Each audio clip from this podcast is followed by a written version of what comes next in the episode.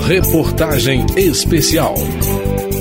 Para construir a igualdade racial no país, juristas negros, especialistas e ativistas sugeriram aos deputados que pensem cada política pública a partir da perspectiva do racismo estrutural. Os estudiosos que se reuniram numa comissão para debater o tema escolheram a legislação criminal brasileira como um dos eixos do relatório final que apresentaram à Câmara entenda algumas sugestões que integram o documento e outras propostas que já vêm sendo alvo de análises no terceiro capítulo da série sobre o preconceito racial no Brasil.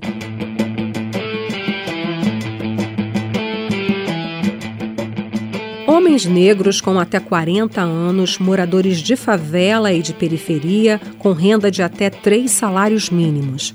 Esse é o perfil do elemento suspeito para a polícia carioca, desenhado a partir de um estudo realizado na cidade do Rio pelos pesquisadores Silvia Ramos, Pedro Paulo da Silva, Itamar Silva e Diego Francisco, do Centro de Estudos de Segurança e Cidadania.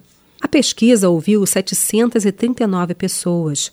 48% da população da cidade é formada por pretos e pardos. Os dados da pesquisa apontam que o principal alvo das abordagens policiais é essa parcela da população. 68% das pessoas abordadas a pé e 71% no transporte público são negras. Entre os que tiveram a casa revistada pela polícia, 79% eram negros.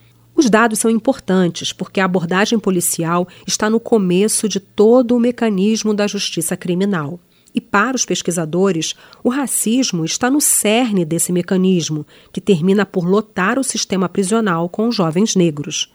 Juristas que se reuniram para debater o tema numa comissão, a pedido da Câmara, têm o mesmo diagnóstico. Na entrega do relatório no plenário, o juiz Silvio Luiz de Almeida, que foi o relator da comissão, defendeu mudanças no sistema de justiça criminal como uma das questões fundamentais para construir uma nação antirracista. As estruturas reprodutoras de violência, como a da segurança pública, por exemplo, permaneceram, salvo experiências pontuais, praticamente intocadas em seus fundamentos, não apenas mantendo, como atualizando práticas autoritárias e violentas.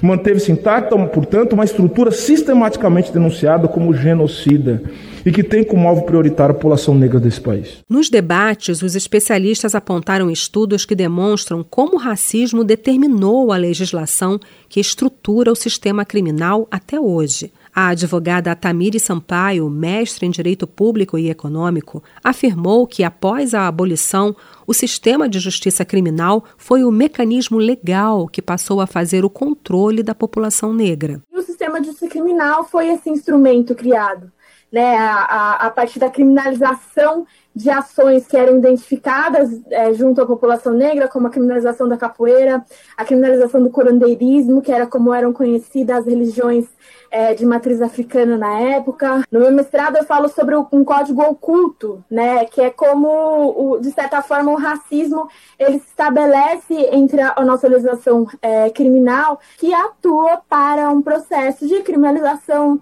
da população negra, de encarceramento em massa e de justificação da morte que acontece em relação ao nosso povo. Né? No relatório apresentado aos deputados, os juristas apontam que, mesmo com a evolução legislativa antirracista na ordem jurídica brasileira, a criminalização do racismo não vem sendo capaz de prevenir essas práticas.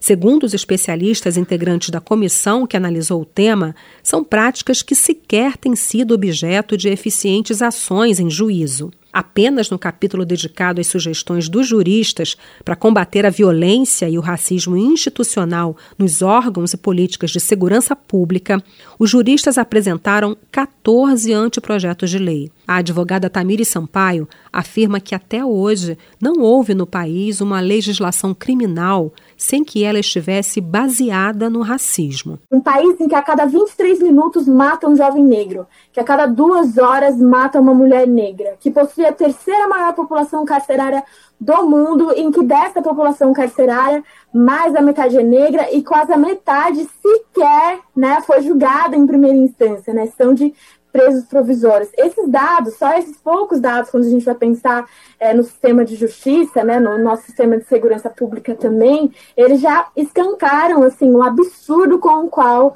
a população negra aqui no Brasil é tratada, né? Uma das principais medidas que buscam modificar esse cenário é o anteprojeto de lei sugerido pela Comissão de Especialistas, que prevê a instituição de protocolos públicos de abordagem e uso da força, e que condiciona a liberação de verbas públicas para segurança ao monitoramento e ao bom resultado desse diagnóstico. Para enfrentar o encarceramento em massa, o documento sugere ainda o aumento das audiências de custódia, ideia que a advogada Tamiri Sampaio defendeu nos debates. A gente sabe a quantidade de presos hoje no Brasil que sequer foram ouvidos pelo juiz, né? Isso é um absurdo e isso mostra o quanto que de certa forma é isso, né? Esse sistema de justiça ele foi construído para o controle, assim, é para a prisão e não, não necessariamente para o cumprimento de justiça, né? Os especialistas que participaram da comissão entendem que a revisão de leis que tratam do combate às drogas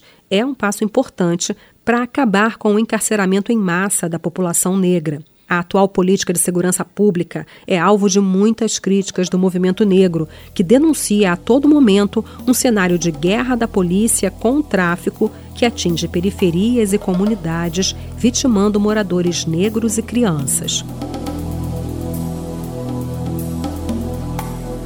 O anteprojeto para instituir medidas de combate à violência e ao racismo institucional nos órgãos e políticas de segurança pública, apresentado pelos especialistas, propõe que se estabeleçam mecanismos de proteção de denunciantes e vítimas, de transparência da informação e de produção de dados, e a prioridade no processamento de denúncias envolvendo práticas de tortura, maus tratos e coação cometidas por profissionais de segurança pública. Deise Benedito, mestre em Direito e Criminologia, diz que é necessário investir na formação de policiais para o combate ao racismo e avaliar o resultado na prática das abordagens nas ruas.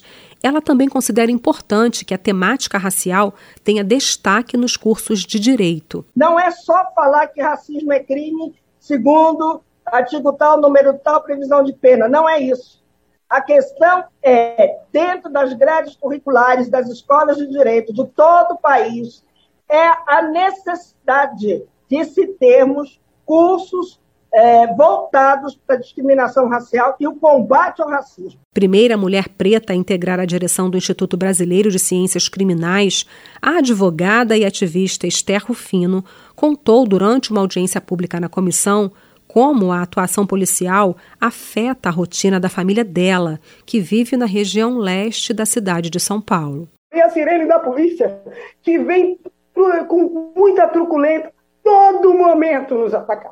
Atacar os nossos meninos de nossas regiões. E quando a gente vai dizer alguma coisa, falar, doutora, a senhora faz parte do crime? Doutora, a senhora é da organização? É assim que nos aborda quando queremos falar e pedir, pelo amor de Deus, não mate nossos filhos, o capítulo que trata das sugestões que atingem a legislação criminal traz também propostas para o monitoramento de profissionais que tiverem conduta violenta, sobretudo racial, e a previsão de auditoria externa para averiguar o um cumprimento dessas ações. Da Rádio Câmara de Brasília, Vera Morgado. No próximo capítulo, você acompanha outras medidas de promoção da igualdade racial em debate na Câmara parlamentares vêm ressaltando que o combate ao racismo estrutural precisa ir além de mudanças pontuais na legislação penal.